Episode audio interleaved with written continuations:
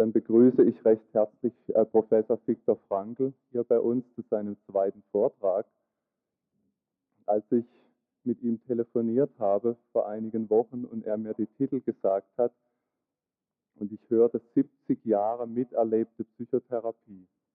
Das ist ein beeindruckender Titel.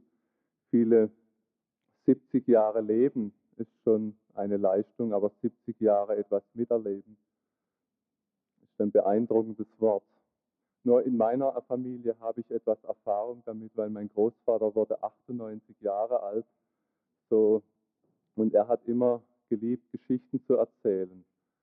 Und für mich ist so nachträglich interessant, dass so einige seiner Geschichten, die erinnere ich, andere Geschichten, die erinnern mein Bruder und meine Schwester. Scheinbar sind manche Geschichten nur für einige Leute relevant und die anderen Geschichten sind für andere Leute relevant. Ja, ja. Und ähm, was mir auch noch einfiel, als ich mir überlegt habe, was ich hier in diesen äh, mit wenigen Worten sagen könnte, als Einleitung. Ähm, Milton Erickson hat ein Jahr vor seinem Tod äh, einem Befreund, einem Ehepaar zu der Hochzeit äh, gesagt, schaut weit voraus auf den Punkt, von dem aus ihr zurückschaut. Und das ist ein Satz, der mich immer wieder beschäftigt hat, die letzten Jahre. Schau weit voraus auf den Punkt, von dem aus du zurückschaust.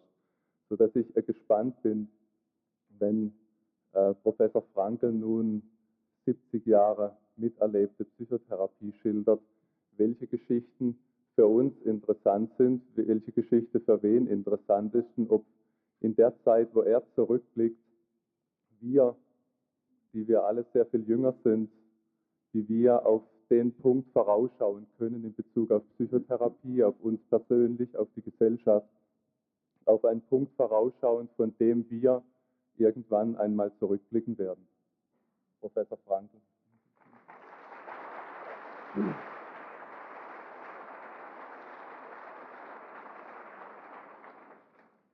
Es ist mir schon öfters aufgefallen und auch anderen, also muss es stimmen, dass äh, ungemein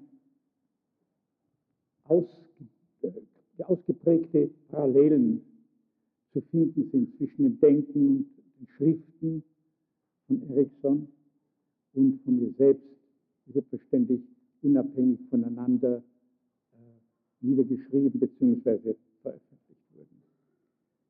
Aber dieser Wahlspruch, den Sie da zitiert haben, erinnert mich an etwas, was ich, glaube ich, vor zwei Tagen schon erwähnt habe und was eigentlich, wenn auch nicht dem Wortlaut nach, so doch, inhaltlich sehr parallel läuft.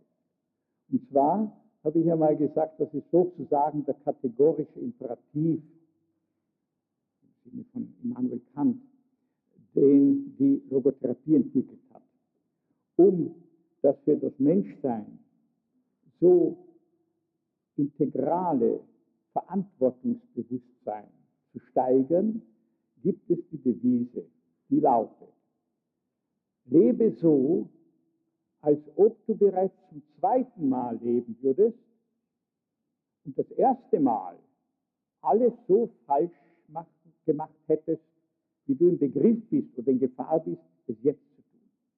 Das ist ein Appell, ein Challenge an das Verantwortungsbewusstsein für das, was wir in jedem Augenblick unseres Lebens bis zum letzten beherzigen müssen. Was wir tun, wie wir leiden, alles das im Begriff. Nun sehen Sie, wenn ich von den 70 Jahren sprechen soll, so müssten Sie eigentlich im Jahr 1924 müsste diese Chronik starten. Und tatsächlich bin ich im Jahr 1924 als frisch gebackener Medizinstudent durch einen Park gegangen, den sogenannten Votivpark vor der Votivkirche, der beiläufig in der Mitte liegt zwischen dem Anatomieinstitut, wo ich gerade gewesen war, sezierend, und dem Universitätsgebäude in Wien. Auf einmal merke ich, ein alter Herr quert meinen Weg mit dem zerbeulten Hut, dem abgetragenen äh, Lodenmantel und quasi nervös mit einem schwarzen Spazierstock, mit silbernem Griff, Handgriff, den Boden trommelt. Ich denke mir zum Teufel noch einmal, der Mann, der schaut aus wie der Sigmund Freud, den ich natürlich nur von Fotos her gekannt habe, in Zeitungen. Das kann doch natürlich nicht sein, der Freud wird doch nicht so herumrennen. Aber warte mal, habe ich mir gesagt. Gehen wir ihm nach, wir werden sehen, wenn er dort die erste Ecke, um die erste Ecke geht, in die Berggasse einbiegend, dann kann das nur Sigmund Freud sein. Ich nehme die paar Minuten Zeit, gehe ihm nach, folge ihm. Wenn ich das in Amerika erzähle, sagen sie alle, aha, he became a follower of Sigmund Freud, ein Anhänger von Sigmund Freud. Und der alte Herr macht die Wendung die Berggasse. Dauphine, es gab damals natürlich noch sehr, vor 70 Jahren, nicht dann noch sehr wenig Straßenverkehr, Autoverkehr. Mitten auf der Straße, der Berggasse, stoppe ich ihn und will mich vorstellen und sage, Verzeihung, habe ich die Ehre, Herrn Professor Freud zu sprechen? Sagt er, ja, das bin ich. Sage ich, mich einführen, mein Name ist Viktor Frankl. Viktor Frankl, Moment, Moment. Janingasse Nummer 6, Tür Nummer 25, zweiter Bezirk von Wien. Stimmt das? Ich genau.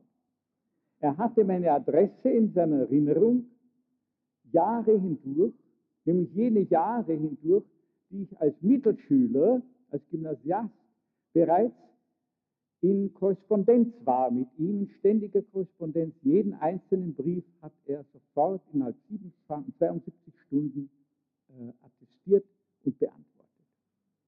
Und einmal hatte ich, und ich schwöre Ihnen, das war ohne jede Ambition, beigelegt ein notdürftig getipptes zweiseitiges Manuskript. Ganz komische Sache, ausgefallene Sache, eine psychoanalytische, typisch und rein psychoanalytische äh, Interpretation der Entstehung der mimischen Bejahung und der mimischen Verneinung. Als äh, Verlagerung der Koitusbewegungen, was schon. Das ist, meine Damen und Herren,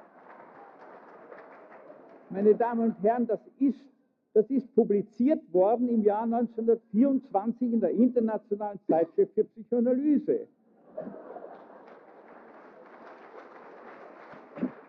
Wie blöd man mit 17 Jahren noch sein kann. Gell?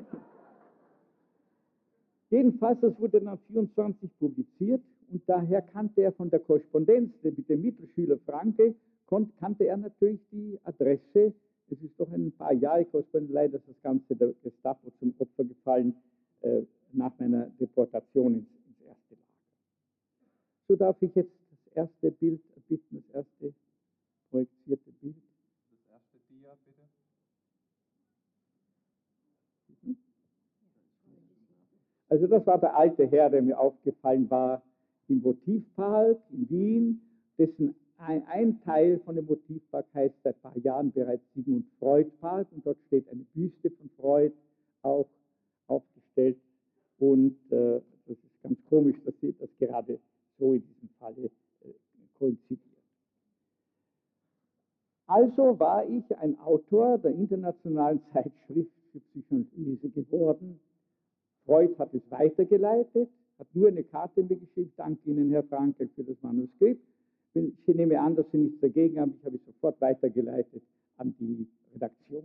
Und dort erschien es dann eben im Jahr 1924. Aber da ich so etwas Ähnliches bin, was man in der, in der Atomphysik einen raschen, einen raschen Brüter nennt, habe ich bereits ein Jahr später auf Einladung von Alfred Adler eine Publikation äh, gehabt in der in, ebenso internationalen Zeitschrift für, aber für nicht Psychoanalyse, sondern Wahlpsychologie.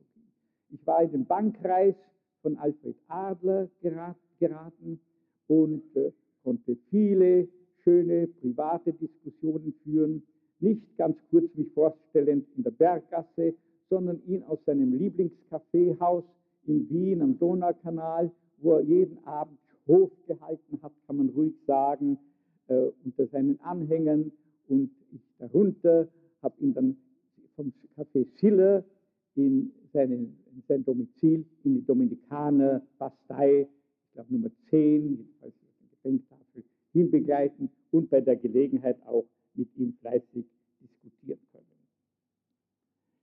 Nun, ein Jahr später.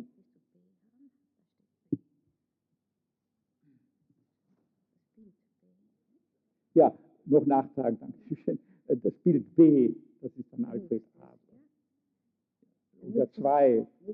Nächstes Dia, bitte. Alfred.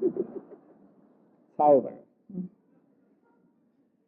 So, also so viel ist es. Das Sie müssen bedacht nehmen, ich bin nicht nur äh, im, im 90. Lebensjahr, was ja eine freudsche Fehlleistung ist, im 90.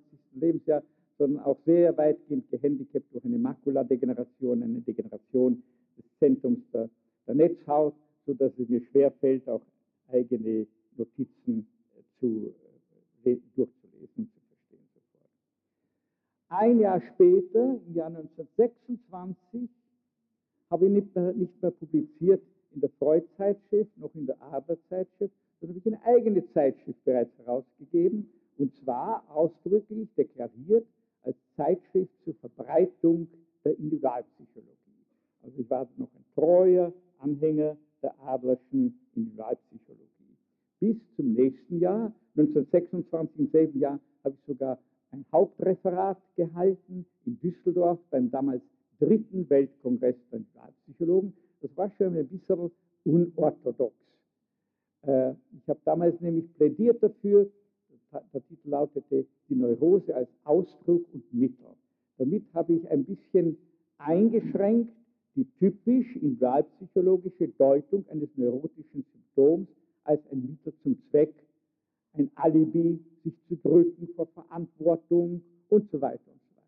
Also ihr betont, es kann auch unmittelbarer Ausdruck einer Haltung zum Gesamtleben sein, die typisch neurotisch ist. Aber es war noch kein Anlass, äh, wie es dann im nächsten Jahr war, im Jahre 27, mich zu exkommunizieren. Und zwar ist der Krieg monatelang vor sich gegangen. Man hat mir nahegelegt, doch auszutreten aus der Individualpsychologischen Gesellschaft, da ich ja nicht mehr Anhänger der Individualpsychologie bin, während ich dafür plädiert habe, was ich von der Individualpsychologie und ihrer Fortentwicklung halte, ist durchaus noch auf dem Boden des Vereins für Individualpsychologie nachzuvollziehen. Aber wie ich dann refusiert habe, äh, mich äh, auszutreten, hat dann Adler darauf bestanden, dass ich ausgeschlossen werde. Und wenn in Wahlpsychologen, gutgläubigen Wahlpsychologen, seit dem Jahr 1927 immer wieder sagen, eigentlich ist ihre ganze Logotherapie, und das Wort Logotherapie war ein Jahr später von mir bereits geprägt worden in der Öffentlichkeit, ihre ganze Logotherapie, Herr Franke, nichts als Individualpsychologie at its best, Adlarian Psychology at its best. Dann konnte ich sagen, ja, aber ich bin nicht berechtigt, es so zu nennen. Und zwar Roma locuta causa finita. Rom hat gesprochen, die oberste Instanz, damit ist die Sache erledigt. Wenn Alfred Adler mich ausschließt und darauf besteht, dass ich ausgeschlossen werde, habe ich doch nicht das Recht zu sagen, dass das noch sei.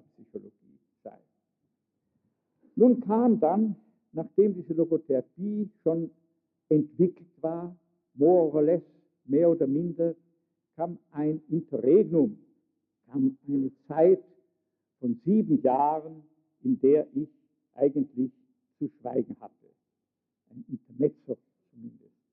Und zwar, nachdem ich die zwei großen Klassiker aller Psychotherapie, der Vergangenheit, der Gegenwart und vermutlich auch der Zukunft, Sigmund Freud und Alfred Adler, gekannt und irgendwie mehr oder minder lose mit ihnen zusammengearbeitet hatte.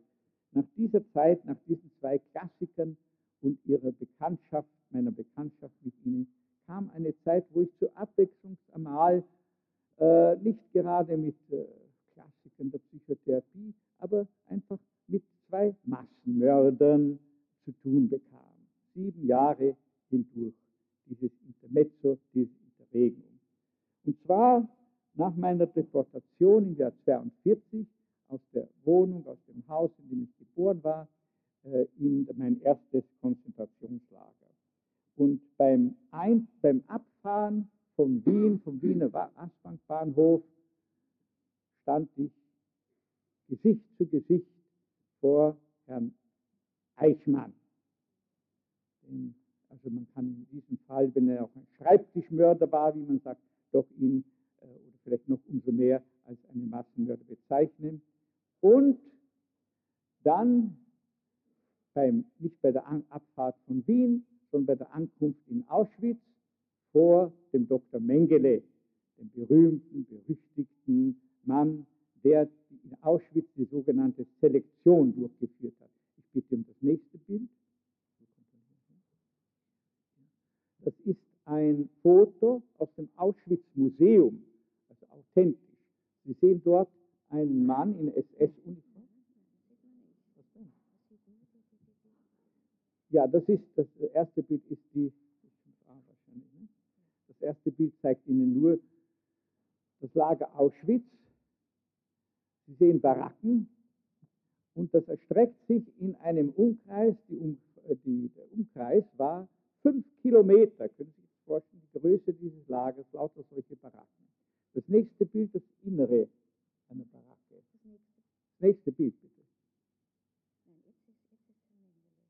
Jetzt ist die Selektion, die sogenannte Selektion.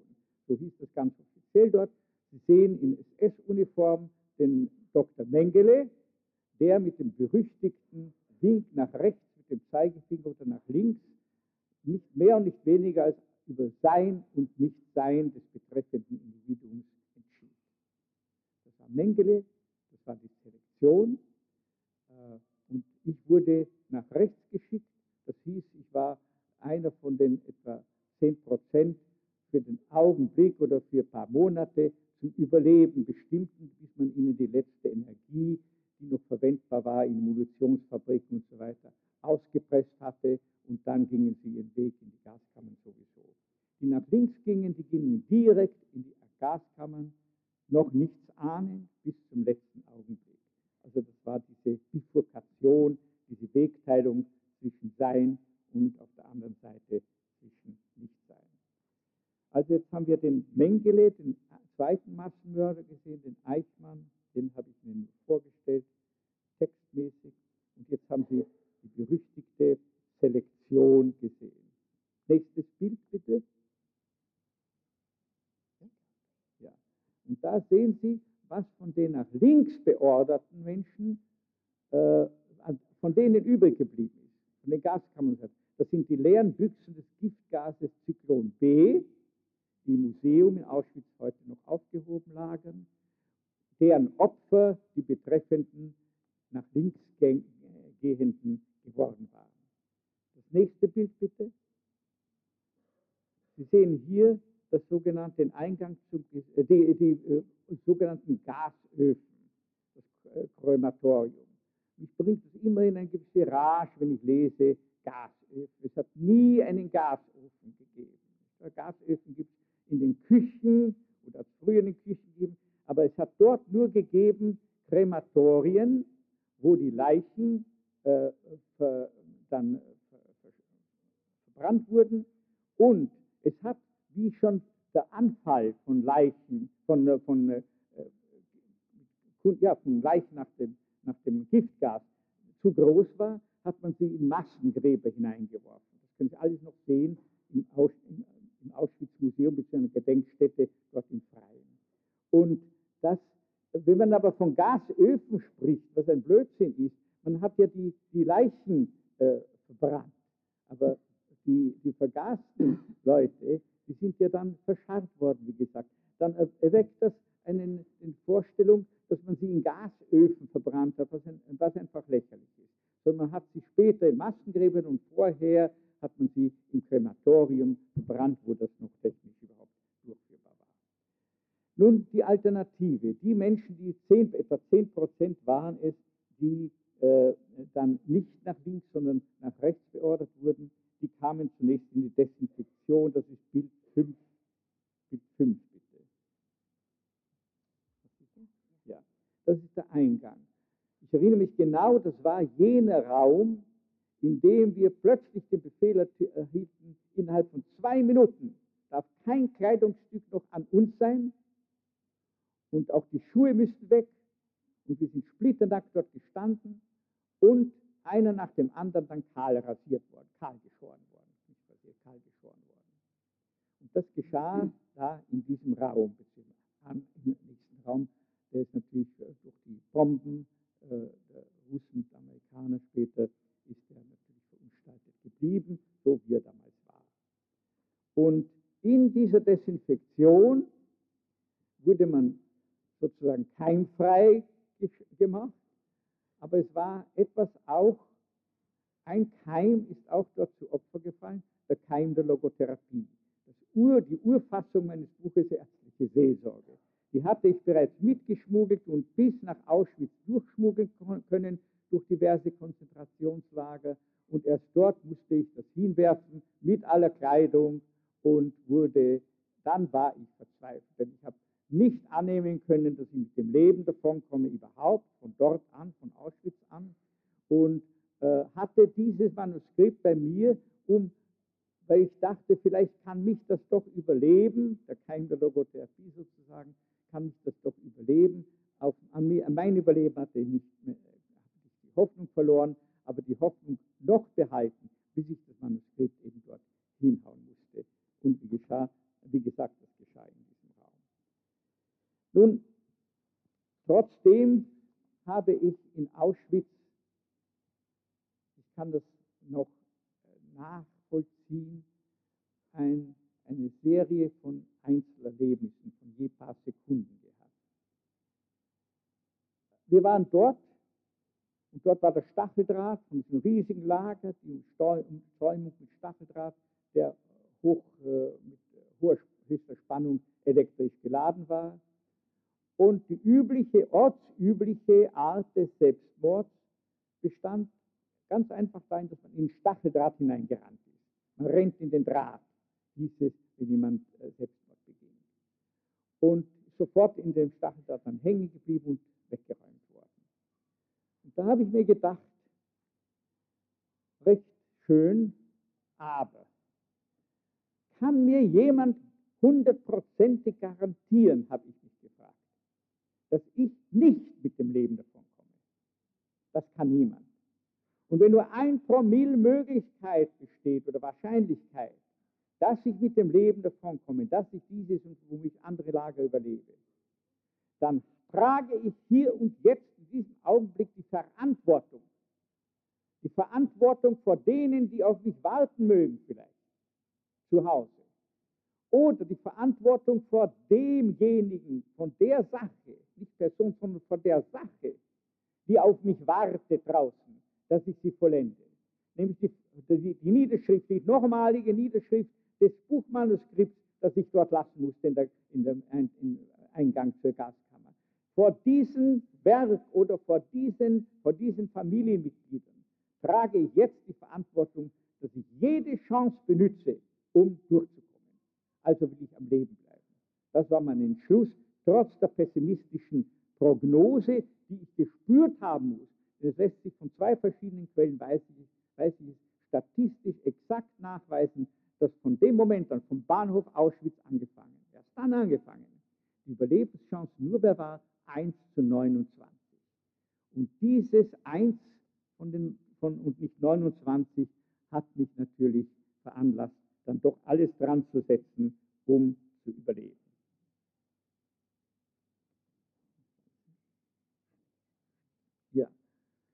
Und das ist ja dann tatsächlich mir vergönnt worden, dass ich nicht nur die Lager überlebt habe, sondern auch, dass ich dann äh, rekonstruieren konnte, das Manuskript, und es dann im Jahr 45, im Herbst 45, sogar noch als Habilitationsschrift äh, verwenden konnte an der Wiener Universität. Das nächste bitte.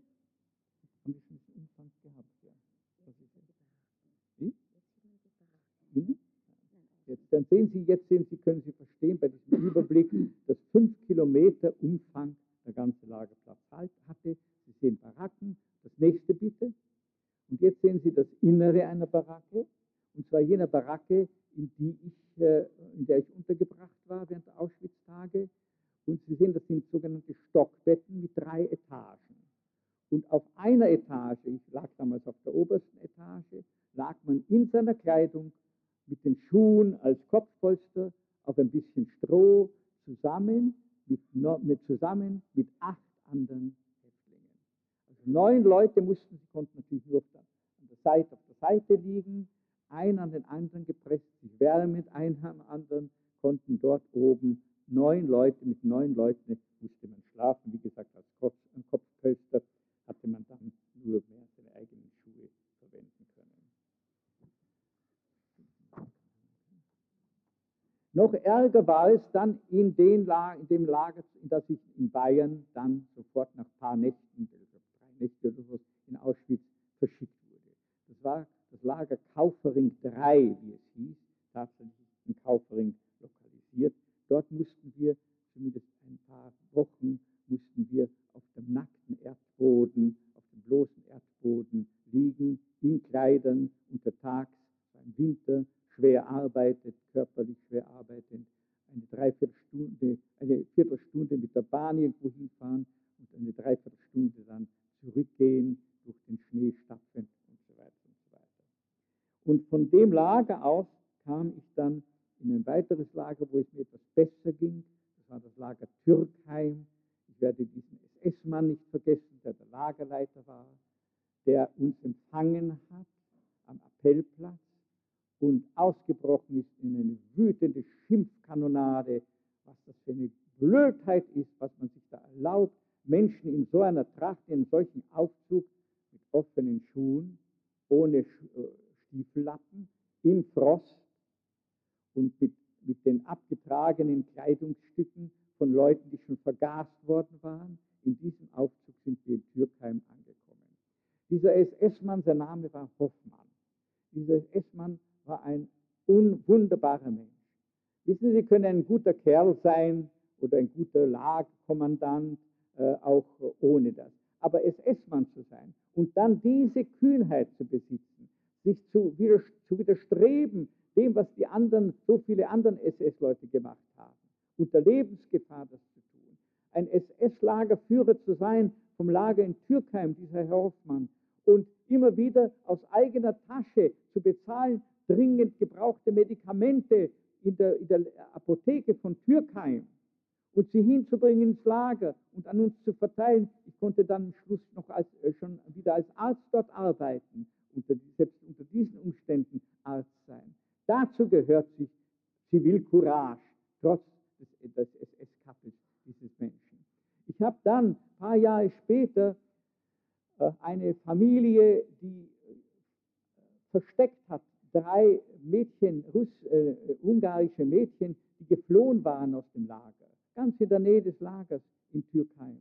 Die haben die versteckt und verköstigt und so weiter bis zum Schluss.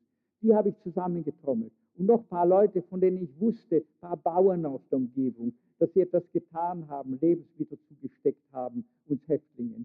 Die habe ich dann ein paar Jahre später zusammengetrommelt und getrommelt zu einer, äh, zu einer Reunion zu einem Mittagessen im Gasthof bei Türkei.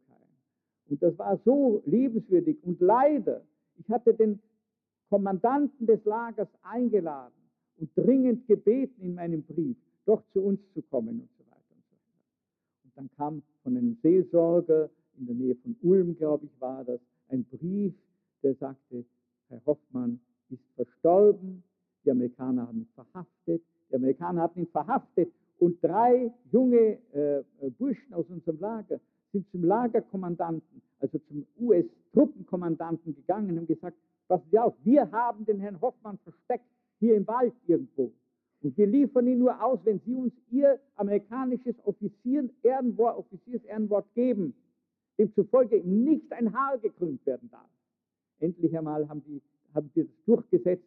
Wir haben den Lagerkommandanten herbeigeführt. Der hat die organisiert ihn unter den Bauern der Umgebung von Türkheim in Bayern drunten organisiert die Lebensmittelsammlungen in der Bevölkerung, in der Zivilbevölkerung mit viel Erfolg und so weiter und so weiter. Trotzdem ist er verhaftet worden. Ich bin der Sache nachgegangen und man hat mir gesagt, er hat gelitten durch die Reue. Er hat bereut, dass er trotz allem, trotz seiner Güte sich doch hat hergegeben, da, äh, unter dem Kommando der SS dieses Lager zu übernehmen. Und er hat darunter so gelitten, dass er doch am Totenbett nicht davon, von seinen Zweifeln und von seiner Reue, von den Gewissensbissen losgekommen ist.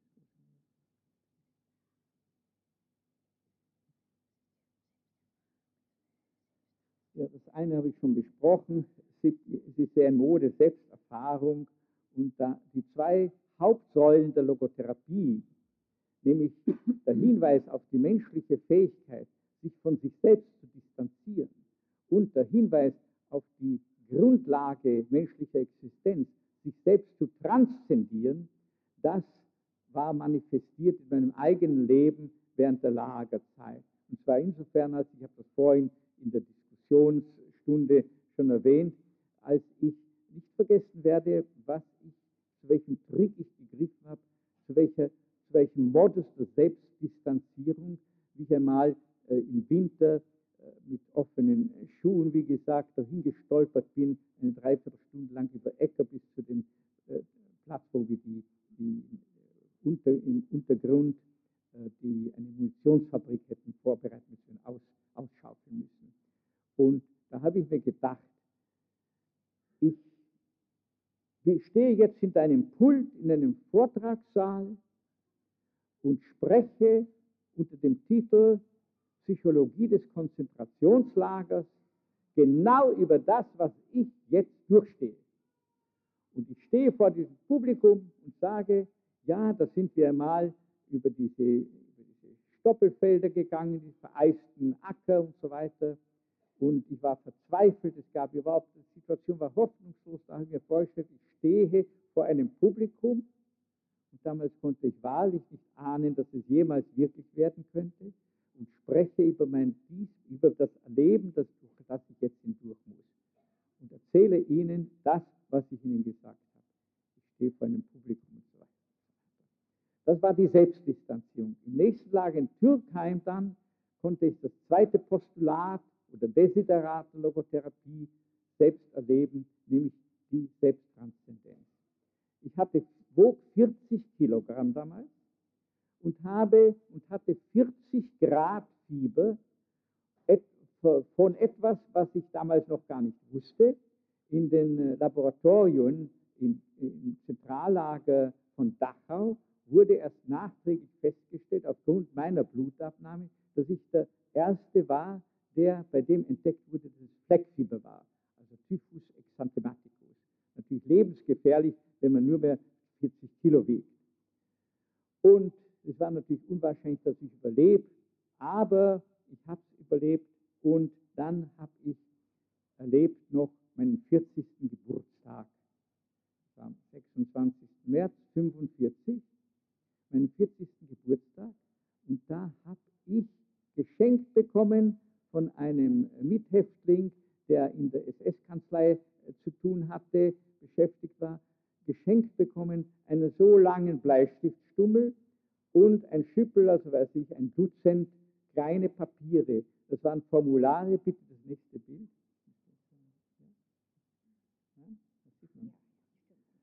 Ja, Formulare, rechts unten sehen Sie äh, SS-Sturmführer und so weiter. Formulare der SS äh, zu dem Zweck, dass man nachweisen kann, warum man verkrochen in der Baracke liegen bleibt und nicht zur schweren Erdarbeit weitergehen muss, ausgehen muss, vom Lager weggehen muss. Und da war die Unterschrift vom betreffenden SS-Mann dort, hätte dort sein müssen. Aber die Rückseite war frei und der Bleistiftstummel war da. Und so habe ich das verloren gegangene Manuskript zu rekonstruieren versucht mit größtenteils stenografischen äh, Notizen und ein paar Namen und so weiter. Stenografie habe ich gelernt während einer einwöchigen Fieberattacke, an einer Influenza, an einer Grippe im Alter von 13 Jahren, äh, aber das muss im Blut liegen, da muss schon eine ge genetische Prädisposition gewesen sein, dass der, der kleine Bur, der relativ klein bin ich jetzt noch, der Bur da Stenografie allein sich beibringen kann, Gabelsberger. Aber das liegt in den Genen, wie gesagt, mein Vater war zu Beginn seiner äh, Laufbahn als äh, Ministerialbeamter zehn Jahre hindurch sogenannter Kammerstenograf im österreichischen Parlament, noch unter der Monarchie. Also etwas muss da im Blut gelegen sein oder in den Fingern, wenn das was jetzt in Türkheim, warum ist Türkheim ein Erlebnis der Selbsttranszendenz? Ich habe in diesem hohen Fieber, um mich vor einem nächtlich zu erwartenden, als Arzt zu erwartenden Kollaps, kardiovaskulären, also Gefäß- und Herzkollaps zu bewahren, durch das Fieber verursacht, habe ich mich möglichst wach gehalten, so lang oder sobald es ging, indem ich mich irgendeiner Arbeit, einer geistigen Arbeit gewidmet habe. Und da habe ich diese Zettel mit der leeren Rückseite, haben Sie jetzt die Rückseite, das nächste Bild, benutzt dazu, um stenografische Notizen zu machen, die mir dann später die Rekonstruktion erleichtern sollten.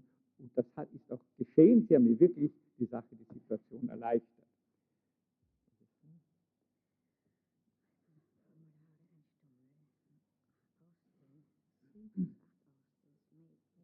Dann kam es, dann kam es zur Befreiung durch texanische Truppen. Truppen aus Texas, die mich befreit hatten. Und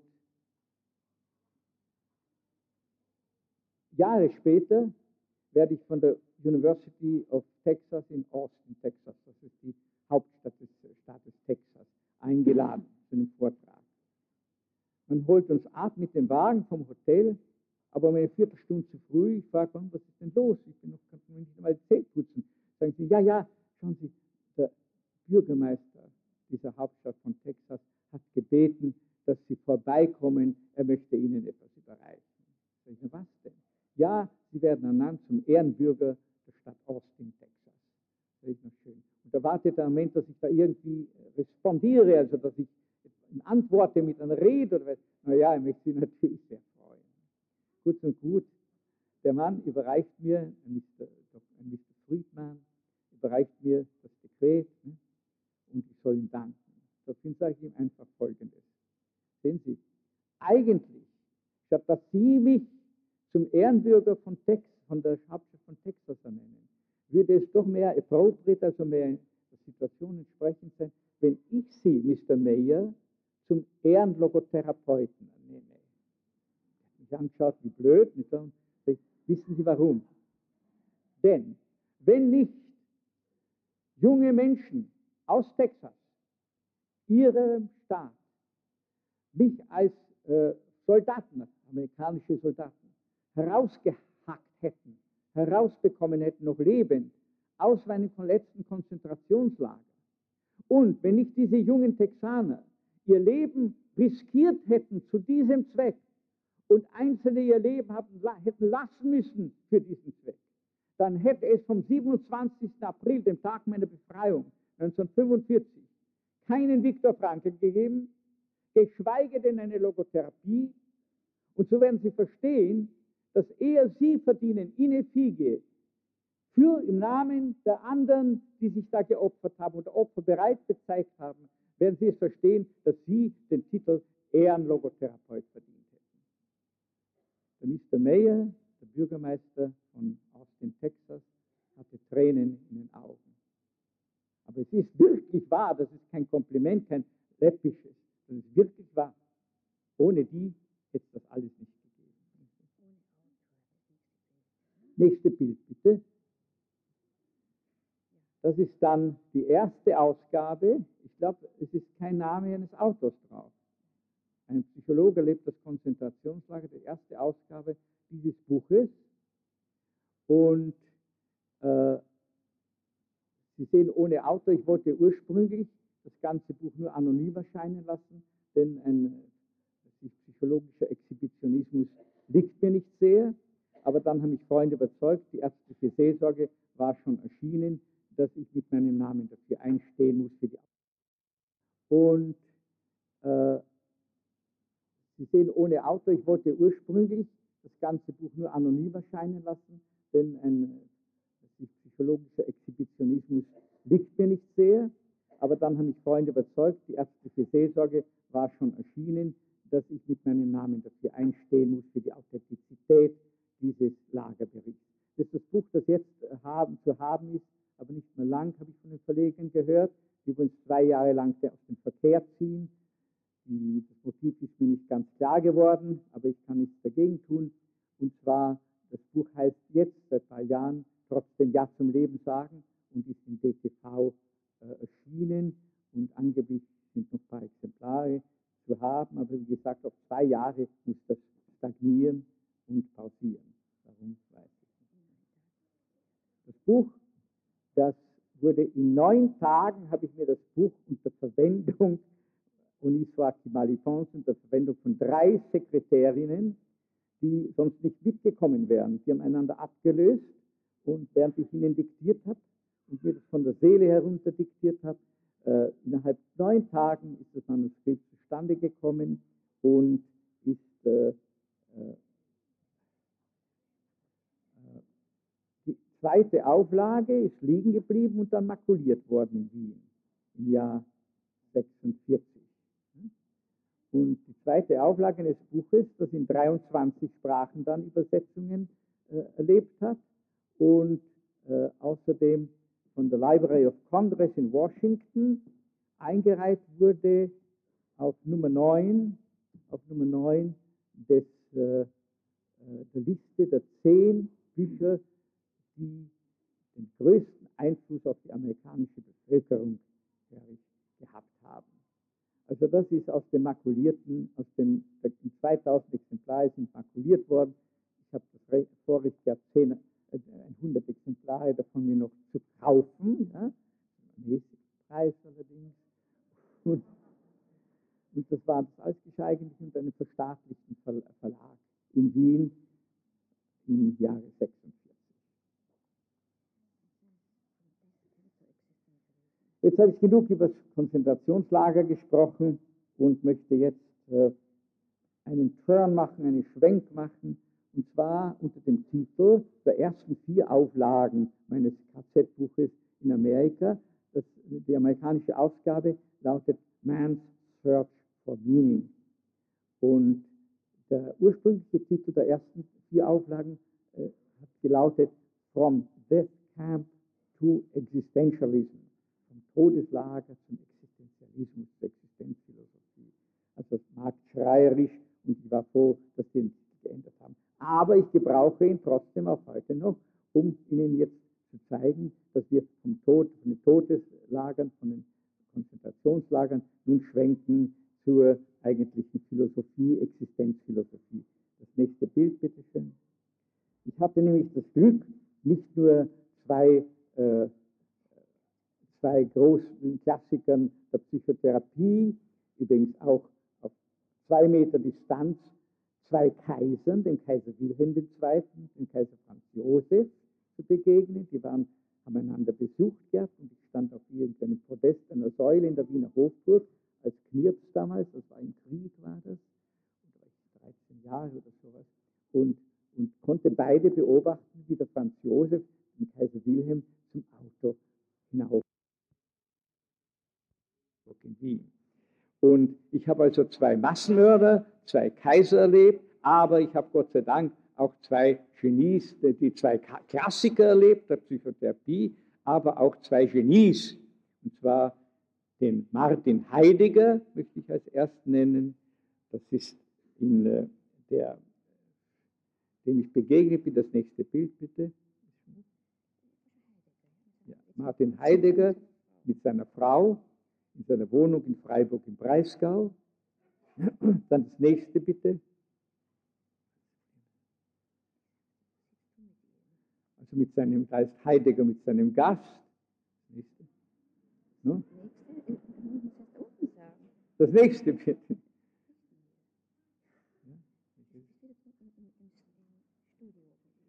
Da im ersten Stock seines Wohnhauses in Freiburg ist sein Studio.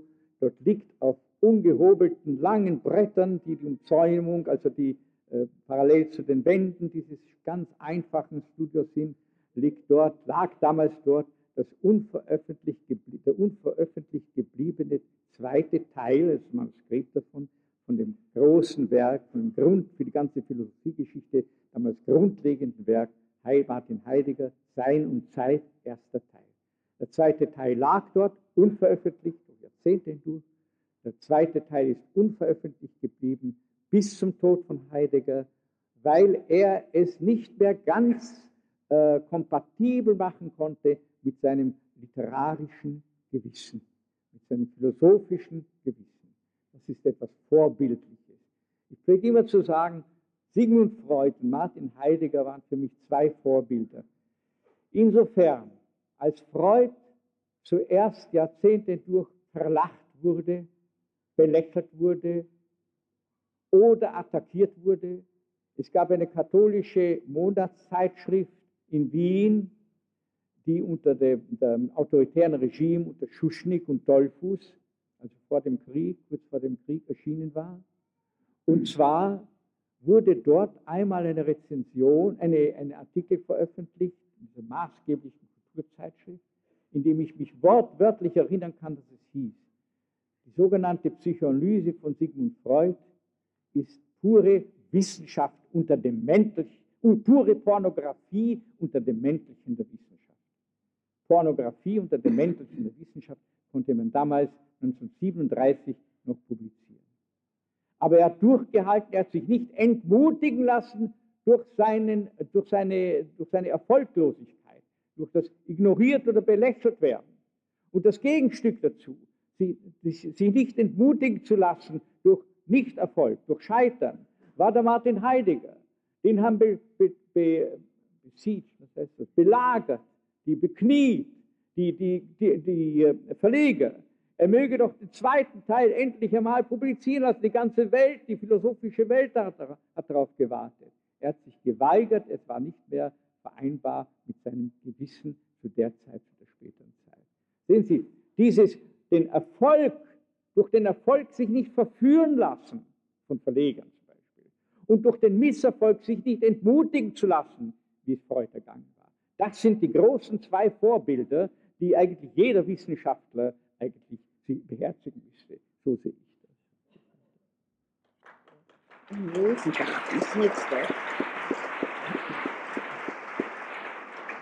Bitte das nächste Bild. Freud hat uns dann durch, seinen, durch den Garten, den Rosengarten, seinen Geliebten geführt. Nächste bitte. Dann hat er uns ausgeführt mit seinem alten, zittrigen, klimpernden äh, Auto. 20, mehr als 20 Jahre alt war das Auto. Er konnte nicht chauffieren, seine Frau musste chauffieren. Ganz holprig war das. Dann sind wir in das Restaurant, das Schwarzwaldrestaurant mit ihm gegangen. Er hat uns dort einen Lunch offeriert, einen sehr netten. Und im nächsten Bild sieht man dann, äh, ja, äh, dort bei dem, am Weg, Rückweg von dem Schwarzwaldrestaurant, haben, das wir gehabt. Ja? Äh, hat, sind wir in Begleitung zu sehen mit Professor Bob Leslie, einem der zehn Sabbatical Professors, die aus Amerika je ein Jahr bei mir an der Klinik verbracht haben, um Logotherapie firsthand zu studieren. Jetzt sehen Sie den zweiten großen Existenzphilosophen, nämlich Karl Jaspers, der äh, mit mir sieht. Und im zweiten Bild sehen Sie ihn vor seiner Bibliothek. Und da erinnere ich mich, nachdem ich ihm gesagt habe, Library of Congress hat ein Buch von mir unter die zehn Bücher eingereiht, darf ich das Ihnen ruhig sagen. Die Justification, also die, die gerechtfertigt war Jaspers, dadurch, als er damals sagte, Herr Frankel, ich habe alle Ihre Bücher gelesen, aber das eine Buch da, das über das Konzentrationslager da oben, believe it or not, glauben Sie es oder nicht, ich habe die Zeugen da sitzen, gehört zu den wenigen großen Büchern der Menschheit. Also Ihnen darf ich das wohl anvertrauen, wahr? ohne Egozentrum. Aber wissen Sie, der Jaspers hat es gewagt, uns das ins Gesicht zu sagen. Ich glaube nicht, dass irgendein, weil sich äh, irgendein Schüler, ein Mitschüler, von Rezensenten rede ich gar nichts, von Psychologen und Psychiatern rede ich noch weniger, dass irgendeiner von diesen Menschen heute wagen würde, das zu sagen. Jaspers, das war doch vor Jahrzehnten, hat das für richtig befunden. Und zwar nicht im Sinne eines, ein Jaspers hat es nicht notwendig, am Herrn Franke Komplimente zu machen, das müssen wir glauben. Nächstes Bild bitte. Ja, das ist Jaspers vor seiner Bibliothek, das ist schon überholt. Bitte das nächste Bild. Jetzt haben wir den dritten großen Existenzphilosophen, Gabriel Marcel, der mir gesagt hat, dass er das Buch über das Konzentrationslager, das heißt die französische Übersetzung, nein, nein, nein, es war noch nur, er kann, kann den Command beherrschte Deutsch, dass der das gelesen hat in einem Zug, in einer Nacht und das ist doch rührend, aus dem Weinen nicht herausgekommen ist. Das ist so die menschliche Seite von Leuten, zu denen Sie genauso wahrscheinlich wie ich, ich möchte sagen, senkrecht aufschauen können. Das ist die menschliche Seite, die Sie bei solchen Menschen äh, kennenlernen können. Und er hat auch mich eines Vorworts gewürdigt, in, der, in dem er das auch erzählt, eines Vorworts für die französische Ausgabe meines äh, Buchs äh, Trotzdem Ja zum Leben sagen.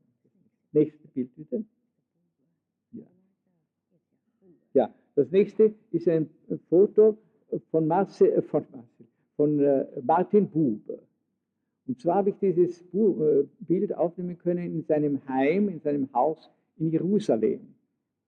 Und äh, er hat dort gerade, das zeigt die Fotografie, an den Korrekturen seiner, eines Bandes seiner gesammelten Werke gearbeitet. Und äh, es war wiederum etwas Rührendes, von Martin Buber zum Beispiel. Ich habe angerufen, ich war mit meiner Frau in, ne, in Jerusalem das erste Mal, äh, wegen einer, war so ein, ein eigener Flug von, von Österreichern äh, zur, zur, Eröffnung der, des Jungfernflug der Austrian Airlines nach Jerusalem, nach Tel Aviv. Und zwar äh, von dann an gab es eine ständige kommerzielle Verbindung mit, äh, zwischen Israel und Österreich. Und Jungfernflug, das heißt nicht, dass Jungfern verfrachtet waren, sondern dass das eben die Öffnung in der Fluglinie war. Und äh, ich hatte dann gewagt, ich war, blieb eine Woche dort, dann persönlich, und hatte gewagt, äh, Martin Buber anzurufen. Und tatsächlich hat gesagt, ja, ja, kommen Sie nur, ich werde Sie empfangen. Und was geschah, wenn ich hinkam, erwartete mich dort von seiner Nichte, die mit ihm gelebt hat, eine Wiener Jause, wie das genannt hat, Wiener Kaffee, das heißt mit Schlagobers Haube und mit einem Wiener Apfelstrudel, Original Wiener Apfelstrudel. Er, Martin Buber war ja, glaube ich, geboren oder in jüngster Zeit, Jahrzehnte in Wien gelebt, in den 20er Jahren. Also eine richtige Wiener Jause. Das ist auch wieder so ein menschlicher Zug in einem genialen Menschen. Es war Jaspers, Heidegger war und Jaspers waren die, die deutschen äh, Existenzphilosophen, äh, Gabriel Marcel der französische, der katholische französische Existenzphilosoph und Martin Buber der jüdische Existenzphilosoph. Und jetzt bleibt uns nur noch übrig zur Abwechslung. Nächste Bild bitte. Binswanger. Das ist also ein Psychiater, ein gestandener Psychiater, der Chef und der, Erbe einer der berühmtesten psychiatrischen Privatkliniken der Welt und der auch äh, mir mal geschrieben hat, gleich wie die ärztliche Seelsorge erschienen war, also im Jahr Februar 46 mir geschrieben hatte, Herr Frank, ich kann Ihnen nur eins sagen zu Ihrem Buch, ich habe nie in meinem Leben eigentlich letzten Endes anders, in einem anderen Sinne behandelt, Kranke behandelt, als Sie es in Ihrem Buch darstellen. Also man darf das nicht meiner Ansicht nach nicht wörtlich nehmen, ist auch gut gemeint, ist aber mehr als ein Kompliment, sondern er meinte, dass, ich weiß nicht, ob das heute noch bekannt ist und noch erhältlich ist, dieses, dieses Telefonbüchle, wie die Schweizer sagen. Der Schweizer, äh, der Schweizer Herausgeber, äh, Verleger seines großen Buches Formen und äh, noch irgendetwas menschlichen Daseins. Das umfasst 800, über 800 Seiten. Ganz schwer ich habe es umsonst bekommen vom Verleger und der sagte mir, wir in der Schweiz, wir Schweizer nennen das das Telefonbüchle. Hm? aber ein großer Mann, ein großartiger Mann. Es war rührend, wie ich ihm das erste Mal begegnet bin, beim ersten Weltkongress für Psychiatrie in Paris, das war im Jahr 1950. Sehe ich ihn dort und jemand sagt mir, das ist der Witzwanger und ich wage es noch hinzugehen, knapp bevor der Kongress eröffnet wurde und mich vorzustellen, mein Name ist Viktor Frankl, sagt er, ach gesucht, ich wollte Sie kennenlernen. Aber jetzt, es beginnt sofort, es kommt sofort die Kongresseröffnung. Sagen Sie mir bitte nur eines, verzeihen Sie, dass mich das Menschliche interessiert. Stellen Sie sich vor, das geniale Mensch bittet um Verzeihung, dass ihn das Menschliche in erster Linie interessiert. Verzeihen Sie, dass mich das Menschliche interessiert. Sagen Sie mir geschwind, hat Ihre erste Frau, hat Ihre Frau überlebt oder nicht? Und ich muss ihm sagen, nein. Sehen Sie, wieder ein Charakterzug, das ist alles rein improvisiert, was ich Ihnen da sage. Vielleicht interessiert Sie das. Die menschliche Seite von ganz großen Männern, die zu äh, leben, ich das, äh, die, das äh, mir vergönnt war. Nächste bitte. Okay. Okay. Sie sehen hier, ich glaube, du stehst nicht in, in äh, Cambridge in Amerika, äh, in dem Haus, das äh, wir zur Verfügung gestellt bekamen, einer, während einer Professur in der Harvard-Universität in Cambridge. Und das ist der große, einer der größten Psychologen, die sie gegeben hat, damals der Präsident der größten Psychologenvereinigung in der Welt, nämlich der American Psychological Association, Gordon W. Allport, der Psychologe an der Harvard-Universität. Er hat mich nicht nur, wie er mich kennengelernt hat, in den frühen 50er Jahren äh, nach Harvard gebracht, sondern er hat in Harvard hat er mich dann zu Big Press gebracht und die haben das Buch äh, Man's Search for Meaning, damals unter dem anderen Titel, herausgebracht. Und es ist interessant, das Buch, das in Wien äh, makuliert wurde in seiner ganzen Zweitauflage. Das Buch, das äh, für 200 Dollar verkauft wurde, die Rechte der Publikation in New York in den 50er Jahren. Dieses Buch ist von demselben Verlag, der es zuerst rausgebracht hatte, für 200 Dollar, für 600.000 Dollar vor kurzem, für 600.000 Dollar die Paperback-Rechte, die Taschenbuchrechte einem anderen Verlag in New York übergeben worden. Von 200 Dollar, also das sind ganz schöne Aktienkurse, nicht Von 200 auf 600.000. Nächste bitte. Das zum Abschluss, verzeihen Sie, wenn ich da äh, die Kurve nicht nehme, sondern entgleise ein bisschen. Ein rührendes Bild, eines der rührendsten Fotos, die in meinem Archiv existieren. Das ist der Papst Paul VI. in Gegenwart meiner Frau, die, das kann man durch den Schleier nicht sehen, zu Tränen, zu Tränen gerührt war während der ganzen Audienz, zu der ich praktisch eingeladen worden war. Und äh, das Schönste ist, dass er nette Sachen gesagt über die Logotherapie, er kennt meine Bücher und so weiter und so weiter. Das ist das Wesentliche. Das Wesentliche ist was anderes.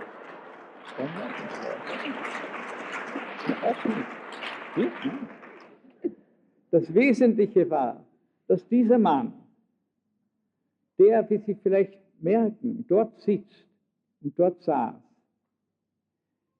in seinem Gesicht gezeichnet durch schlaflose Nächte, so habe ich das damals formuliert, mein Eindruck, gezeichnet durch schlaflose Nächte, in denen er abbringen muss, seinem Gewissen folgend, dass er Enunziationen von sich gibt, die ihn selbst und damit die ganze katholische Kirche ex cathedra sozusagen unpopulär machen.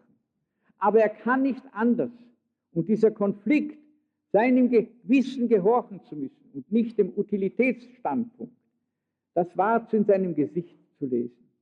Und nachdem also, wie gesagt, äh, ein paar Nettigkeiten äh, geäußert hatte und äh, Bedeutung der Logotherapie, nicht nur für die katholische Kirche, sondern auch für, für Menschen schlechthin und so weiter und so weiter, hat er dann gesagt, er musste sprechen als Staatsoberhaupt, ist er verpflichtet, in seiner Landessprache zu sprechen. Er musste sofort mit Italienisch sprechen und es wurde übersetzt. Und dann, wie wir uns zurückziehen, das waren 13, 14 Minuten lang Audienz, uns zurückziehen in diesem wunderschönen barocken Saal gegen diese Eck, ins Ecktor, dort in einer Ecke, auf einmal sozusagen platzt in der Kragen, spricht auf einmal Deutsch und ruft mir nach.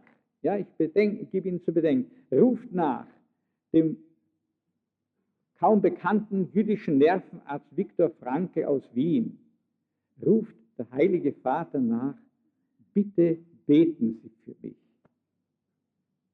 Ich weiß nicht, was Sie damit anfangen, aber es hat meine Frau und mich tief betroffen. Tief getroffen. Es sind aber unter Ihnen so und so viele Atheisten, bekennende Atheisten sozusagen.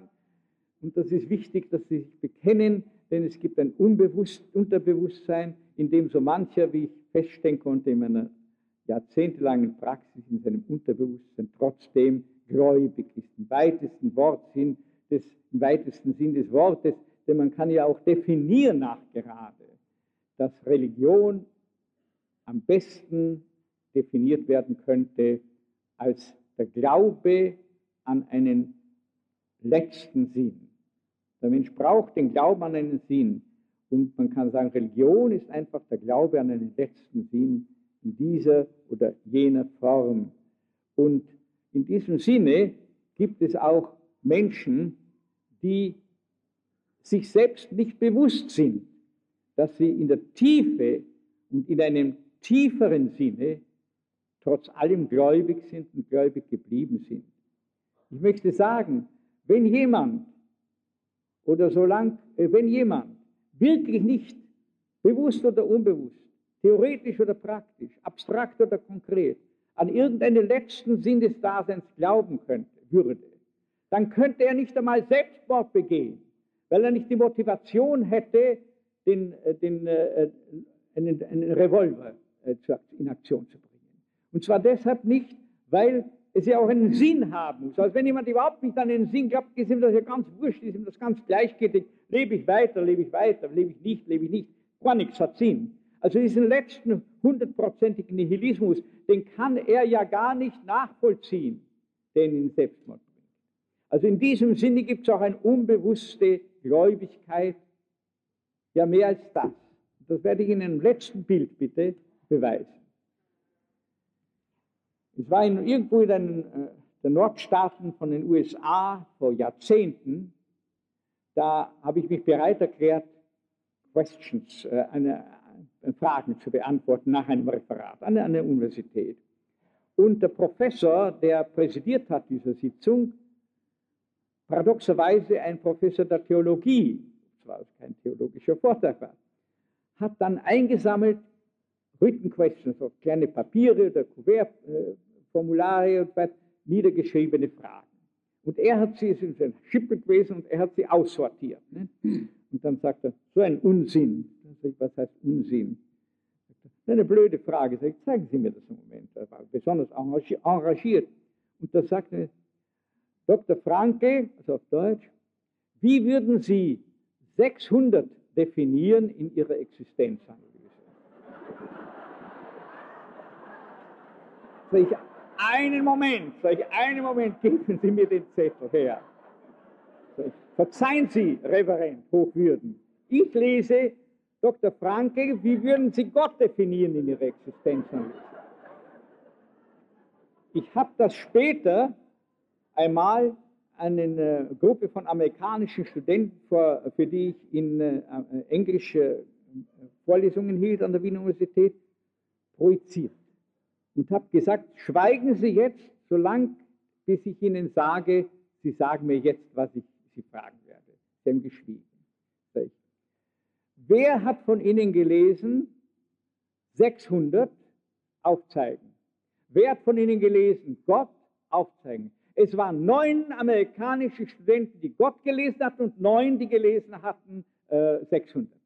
Also ein richtiger Test, der also wirklich so ambiguous, so vieldeutig sein muss, dass sich dann entscheiden lässt, ob jemand bewusst oder unbewusst gläubig ist. Und in diesem Sinne meine ich, Du hast es ausgewählt, der jüdische hat sich oft gelesen der Theologe hat 600 gelesen.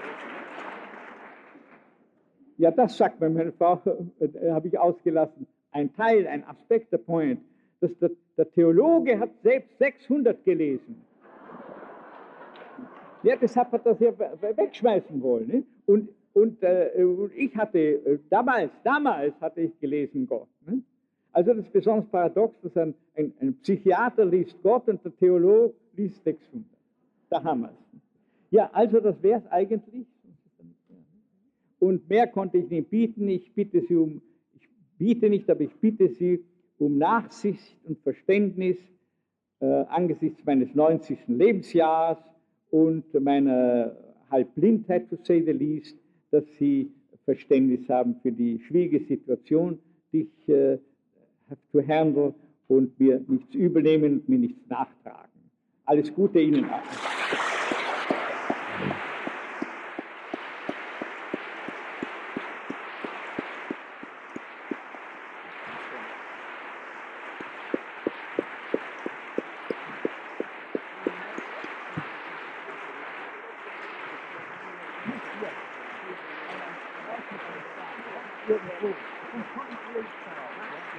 Sie mit uns in Nummer 1 zum Abschied.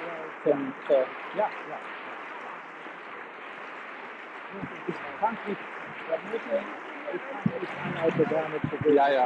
Okay.